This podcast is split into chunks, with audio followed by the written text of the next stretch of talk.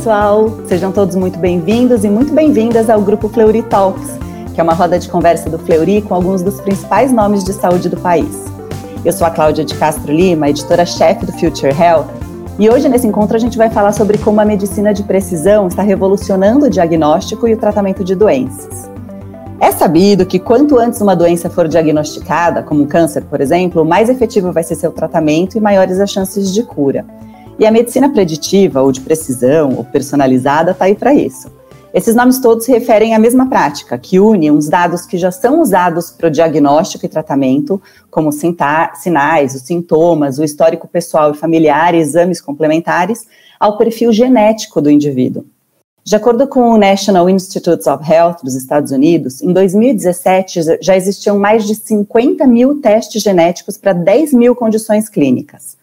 Nesse mesmo ano, um outro órgão de lá, o Centers for Disease Control and Prevention, estimava o surgimento de dois a três novos testes por semana. Esses testes permitem a avaliação do potencial de resposta da terapia, sendo que 80% orientam a escolha terapêutica para vários tipos de câncer. Para conversar sobre o assunto, a gente tem aqui hoje o Dr. Edgar Rizetti, que é o diretor executivo médico, técnico e de negócios B2B do Grupo Fleury, Olá, doutor Edgar. Olá, Cláudia. Estamos muito felizes com você aqui.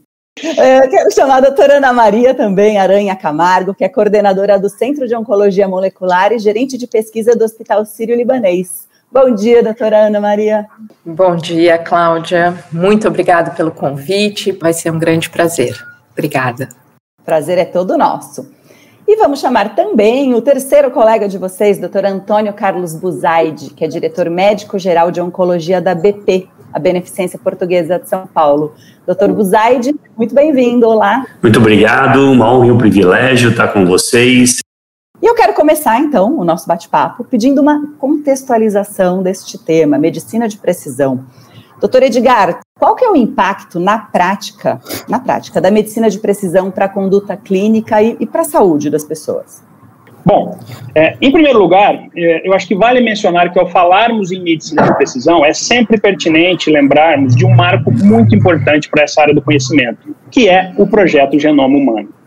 O projeto Genoma foi iniciado em outubro de 1990 e terminou em 2003 e custou cerca de 3 bilhões de dólares dando origem a uma abordagem para a prevenção, para o diagnóstico e para o tratamento de doenças que leva em consideração a variabilidade individual em termos genéticos, bem como fatores ambientais e o estilo de vida de cada pessoa. Essa abordagem, que tem sido cada vez mais utilizada nos últimos anos, nós passamos a chamar de medicina de precisão.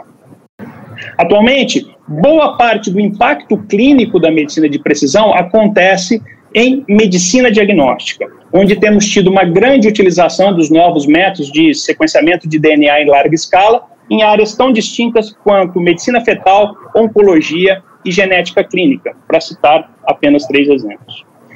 Em medicina fetal, os métodos genômicos vêm sendo utilizados para a detecção de alterações numéricas e microdeleções em cromossomos fetais, por meio de um exame que é realizado no sangue materno. Em oncologia, nós temos inúmeras aplicações da medicina de precisão. Uma das mais importantes é no sequenciamento do DNA do tecido tumoral, que possibilita identificar as alterações genéticas presentes no próprio tumor. Em alguns casos, pode dar informações valiosíssimas para que o oncologista possa escolher a melhor modalidade de tratamento.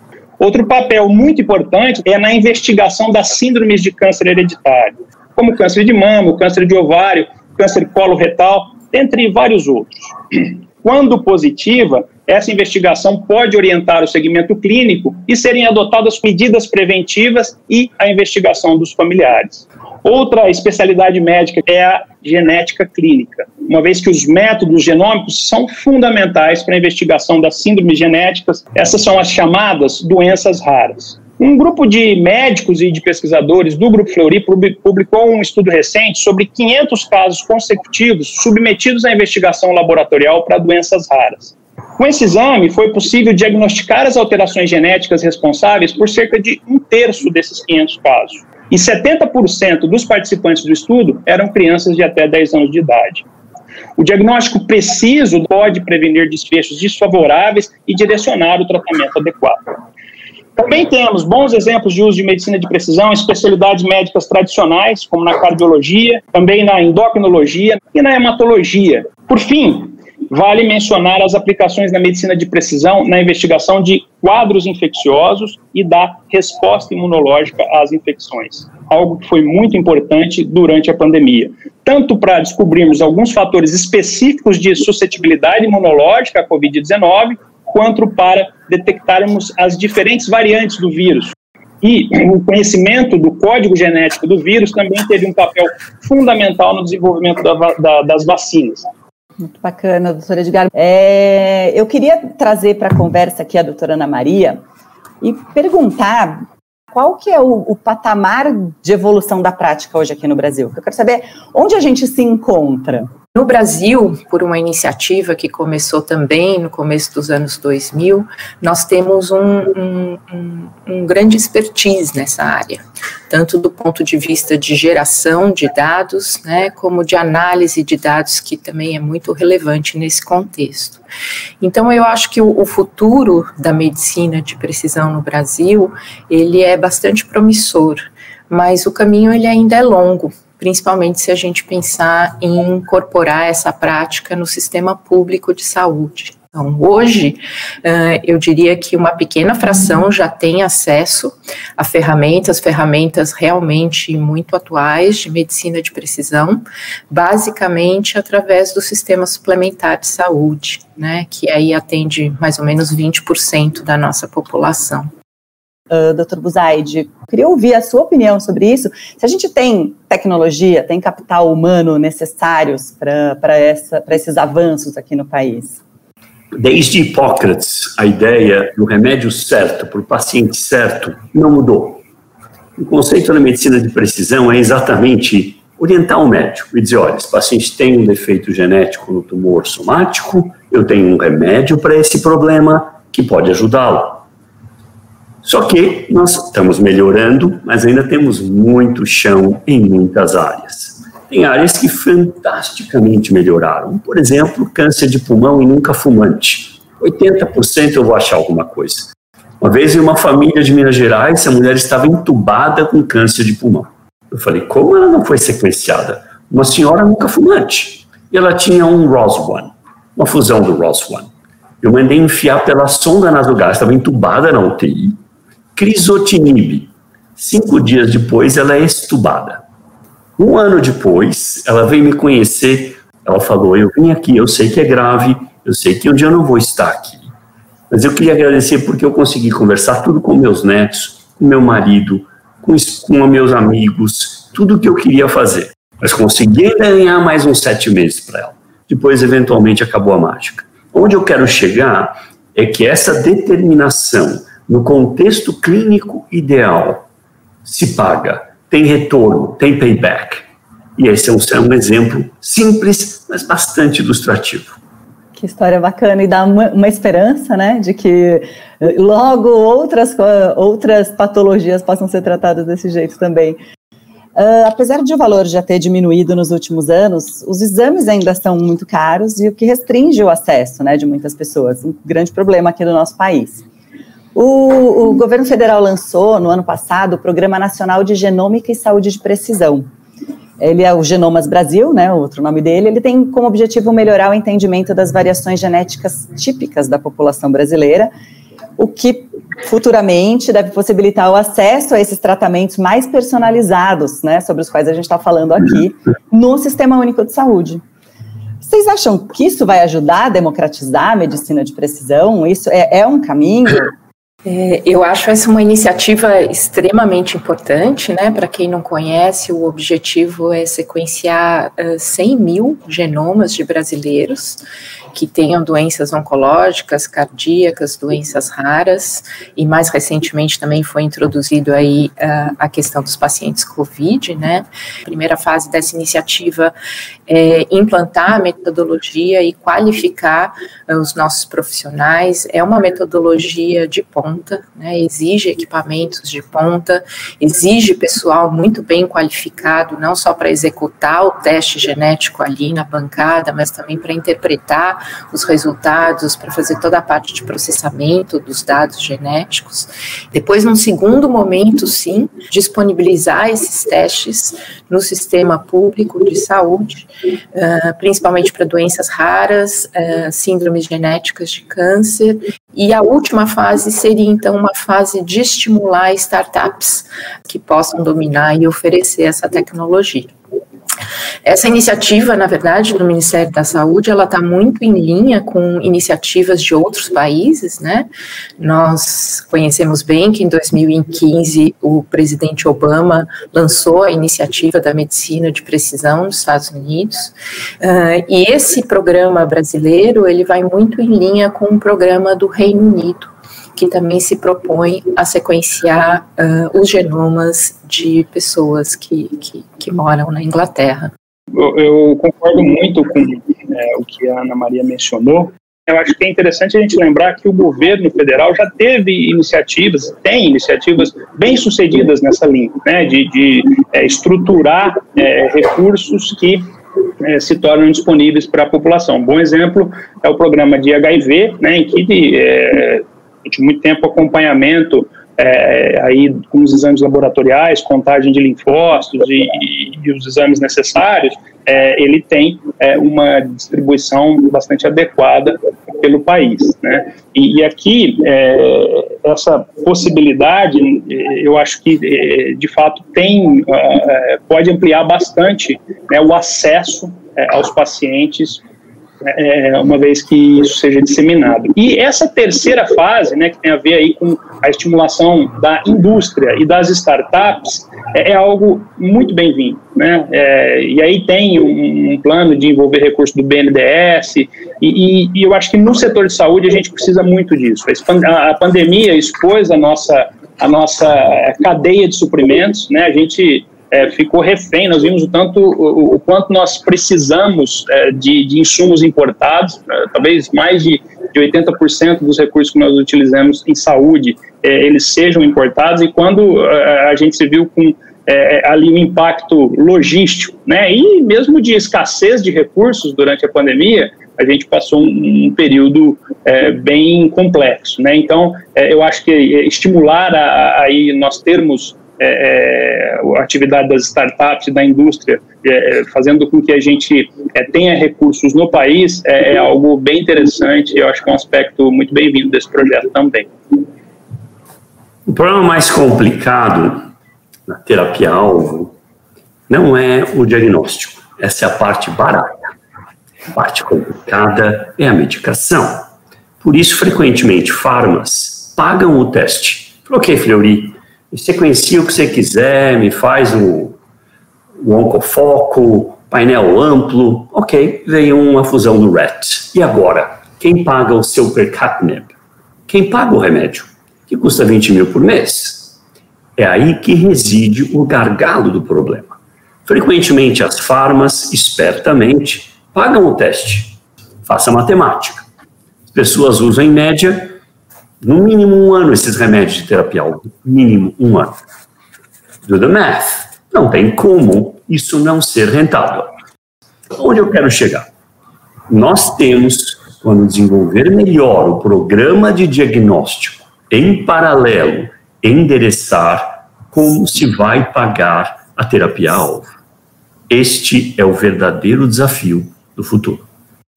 O que nós estamos vendo também, um movimento relativamente interessante, é que muitos desses testes a gente ainda acaba dependendo uh, do envio de amostras para o exterior. Eu acho que é muito importante ter esses testes genéticos aqui no Brasil. Isso dá uma redução de custo que a gente tem observado, uma redução do turnaround time, né, do tempo que você tem até o envio do material uh, para receber o resultado e definir definir essa conduta terapêutica. E a gente tem aí ferramentas que, que, que estão no futuro, que estão no radar, né, como as biópsias líquidas, uh, que devem e precisam ser oferecidas no nosso país. E lá no Sírio a gente tem trabalhado bastante também nessa área, uma área muito promissora, uh, que visa ainda reduzir a invasividade, reduzir o tempo, permitir que esses testes sejam realizados de forma sequencial ao longo do tratamento dos pacientes. Então, assim, a medicina de precisão é, no Sírio já é uma realidade, né? Eu gostaria muito que essa realidade é, fosse é, é, o fato em todos os sistemas de saúde.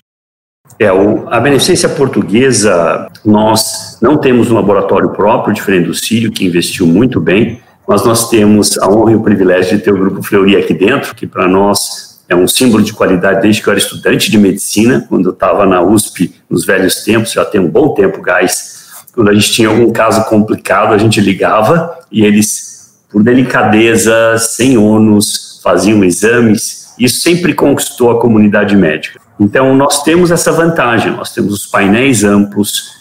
Eh, já que o o doutor Buzaide falou da, da, da, parceria com o Fleury, uh, mas o doutor Edgar, eles fizeram um experimento do, com, do Fleury em parceria com o Perola Byton, usando um outro teste, o Oncotype DX, é isso.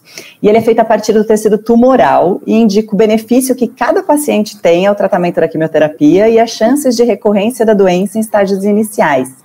E os resultados foram bem positivos, né, uh, doutora Edgar? Foi um projeto que é, nós é, participamos, né, em, em, parceria com a equipe de oncologistas do Hospital Pérola Byton e da Santa Casa de Misericórdia de São Paulo, e também com a Exact Sciences, que é a empresa que realiza o exame é, Oncotype DX nos Estados Unidos. O Oncotype, ele não é, é um exame de sequenciamento de DNA, mas ele é um exame baseado na expressão é, de, de 21 genes presentes no tecido tumoral. E o, o, resultado desse exame, ele auxilia na definição do, do, do tratamento de, de câncer, do câncer de mama, especialmente na identificação das pacientes que podem ser palpadas, é, poupadas do, do tratamento com quimioterapia, utilizando exclusivamente a hormonioterapia. Alguns estudos clínicos demonstraram que, que isso pode acontecer em até 70% dos, câncer, dos casos de câncer no, no, de mama em estágio inicial. Mas quase todos os estudos a esse respeito foram realizados nos Estados Unidos e em países da Europa. E aí o objetivo do projeto foi justamente preencher essa lacuna. O, o estudo incluiu 179 mulheres com câncer de mama e pelos critérios clínicos normalmente utilizados pelos oncologistas na indicação do tratamento dessas pacientes, 162 mulheres, ou 91% do total, teriam indicação de quimioterapia. Mas os, os resultados do exame Oncotype mudaram completamente esse cenário, permitindo que 112 dessas 162 mulheres, ou seja, 63% delas, fossem poupadas da quimioterapia e realizassem o, o tratamento com hormonioterapia exclusiva exclusivamente. E esses resultados mostraram que o, que o uso do Oncotype em nosso meio, né, mesmo em pacientes do sistema público de saúde, traz benefícios muito parecidos com é, é, aqueles que foram observados nos estudos realizados nos Estados Unidos e na Europa, e isso tem um impacto significativo, né, tanto para as pacientes, principalmente, que não tiveram de passar por todos os inconvenientes e efeitos adversos do tratamento quimioterápico, mas principalmente para o sistema de saúde, já que, além de economizar recursos, ela melhora a eficiência dos serviços, né? faz com que mais pacientes possam ser tratadas num mesmo hospital, contribuindo assim para a sustentabilidade do, do sistema de saúde. Fora do Brasil, o National Health Service, que é o Sistema Nacional de Saúde britânico, faz estudos, ele realiza estudos para detectar por biópsia líquida mais de 50 tipos de câncer antes que os sintomas surjam é, é, a possibilidade de fazer uma testagem em pessoas que vão fazer um check-up, por exemplo, e, e, são assintomáticas, né? Elas não têm, aparentemente não têm nada. Eu queria perguntar para vocês os impactos dessa solução para a prevenção da doença. Eu sou uma grande entusiasta das biópsias líquidas, essa é uma das minhas linhas de pesquisa lá no Hospital Sírio-Libanês, né? Uh, no entanto, Na verdade, eu, eu acho que a gente ainda está um pouco longe do uso da biópsia líquida para a detecção precoce da doença. Né? Eu acho que existe muitos estudos, estudos muito promissores, como esse do Reino Unido, uh, para a gente poder utilizar essa ferramenta poderosa, mas acho que as nossas metodologias hoje ainda não permite esse uso na rotina. Né, Para quem não conhece, as biópsias líquidas são procedimentos não invasivos, uh, basicamente baseados na detecção de moléculas de DNA que são liberadas pelo tumor na circulação. E essas moléculas de DNA carregam então as alterações drivers, né, as alterações genéticas que vão conduzir a transformação celular e que são então o alvo das terapias. E as biópsias líquidas, elas têm uma grande vantagem de ser um método não invasivo, né, uma coleta de sangue. É, elas podem ser, portanto, repetidas várias vezes, né, ao longo do tratamento. Uh, e a gente consegue monitorar, detectar a evolução da doença antes da progressão clínica e a progressão na imagem. Então, por exemplo, para câncer de pulmão, as biópsias líquidas elas já são recomendadas num contexto de doença metastática como uma primeira opção uh, antes da biópsia tecidual, da rebiópsia tecidual. Né? Então, acho que essa realidade vai acabar se estendendo para outros tipos de tumores também a ideia no diagnóstico precoce ainda em andamento, uma promessa importante, vários grupos do mundo, grandes startups compradas por outras startups, entre aspas, já indo atrás disso, e só que ainda não está tão bom assim. Quer dizer, eu quero pegar um tumor de mama de um centímetro, não um tumor de mama de quatro centímetros. Então, esse é o ponto. Vai substituir de fato a imagem? Eu acredito que um dia sim, mas ainda longe disso. E, por fim, a estratégia de uh, detecção de célula cancerosa no sangue. Por exemplo, nós estávamos falando de oncotype.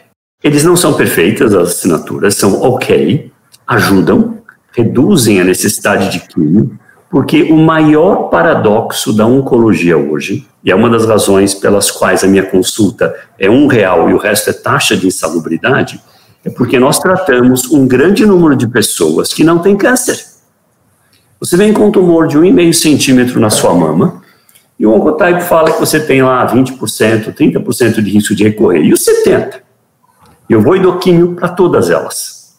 Todas elas. Eu estou dando químio para pessoas saudáveis. 100 anos de agora, alguém vai olhar para trás e vai dizer: Eu vou lhe contar o que aqueles caras faziam. Era uma barbárie. O ponto é: eu não tenho dúvida que é uma barbárie e eu não sei fazer melhor, eu falo para o paciente. Eu dou o risco, eu digo a magnitude de redução de risco e ainda falo, a maioria não precisaria tomar nada. É por isso que muitas pacientes que não tomam nada fogem do médico, vou pegar um outro oncologista, e alguém vai dar uma erva qualquer e fala, é, eu tomei a erva, estou ótimo com a minha erva. Aí, lógico, a maioria está curada sem fazer nada.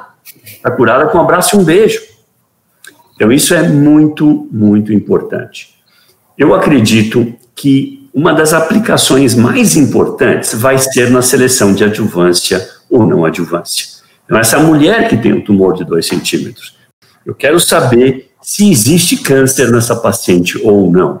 A meu ver, você deve ser tratado com muito mais assertividade, muito mais. E eu acho que este é o futuro da oncologia todos deveriam fazer um, w, um WGS? É, eu diria que não, Cláudia, neste momento não. Eu acho que a gente tem aí 20 anos, né, como o Edgar colocou bem, 20 anos que a gente conhece a sequência do nosso genoma, né, parece muito, mas não é, né, frente à complexidade que a gente tem das doenças.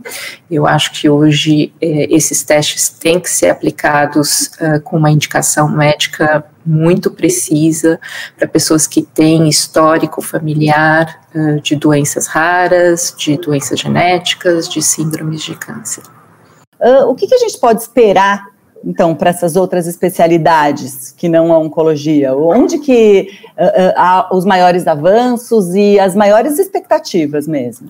É, eu acho que é, um, uma área que é, é digamos, transversal, né, utilizada em todas as especialidades, que a gente acabou não tocando aqui, mas que também está bastante avançada, é a farmacogenômica, né, e está melhorando a cada dia.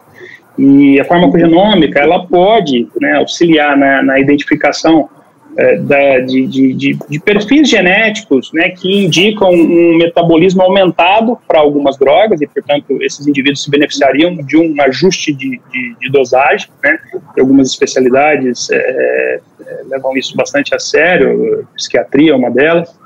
É, e, e, e, em outras situações também é, no, no, no, essas, esses métodos são utilizados para identificar aqueles que têm é, ali um metabolismo é, diminuído que podem ser é, submetidos a um, a um, nível de toxicidade muito elevado. Isso é bastante importante, principalmente em tratamentos quimioterápicos, né, em que a identificação é, aí é, precoce, né, anterior ao uso desses pacientes, ela pode ser extremamente importante.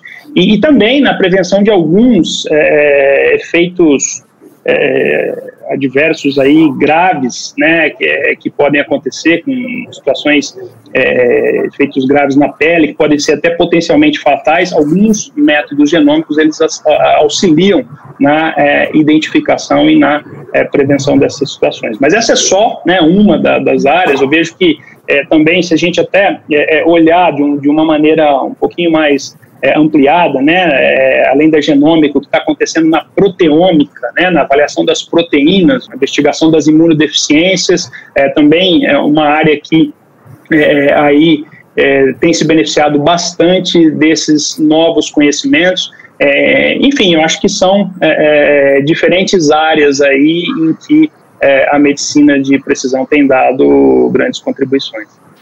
Uma área que também vai avançar e precisa avançar é a medicina de precisão na imunoterapia.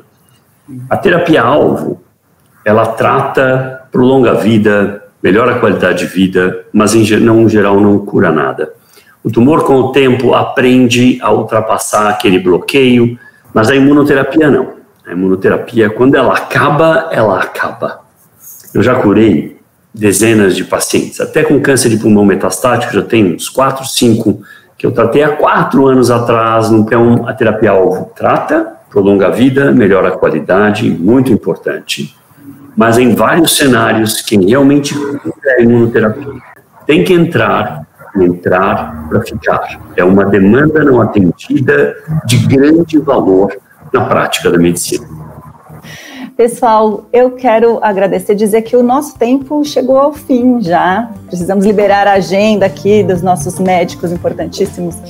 E a gente chega então ao fim desse grupo, desse grupo Fleury Talks, que é um evento do Fleury em parceria com Future Health. Eu quero agradecer a participação dos nossos convidados. Muito obrigada, doutor Buzaide, doutora Edgar e doutora Ana Maria. Foi ótimo, vocês foram absolutamente incríveis e didáticos. Muito obrigada pela participação dos três. Eu que agradeço. Obrigado, um prazer estar com vocês. Obrigada a vocês, foi, foi uma delícia. Eu que agradeço. agradeço. E, e quer dizer que foi é, muito agradável aqui de fazer essa conversa com vocês. Obrigado, bom dia a todos. Obrigado aos participantes que ficaram conosco até agora. Exatamente, eu quero agradecer todo mundo que ficou com a gente até agora. Aproveitar para convidar todo mundo para entrar na nossa plataforma, que é www.futurehealth.cc. Ela tem entrevistas muito bacanas, cobertura completa de histórias, de histórias de inovação médica aqui no país. E a gente também está nas redes sociais, no LinkedIn, no Facebook e no Twitter. Um beijo a todos, muito obrigada e até a próxima.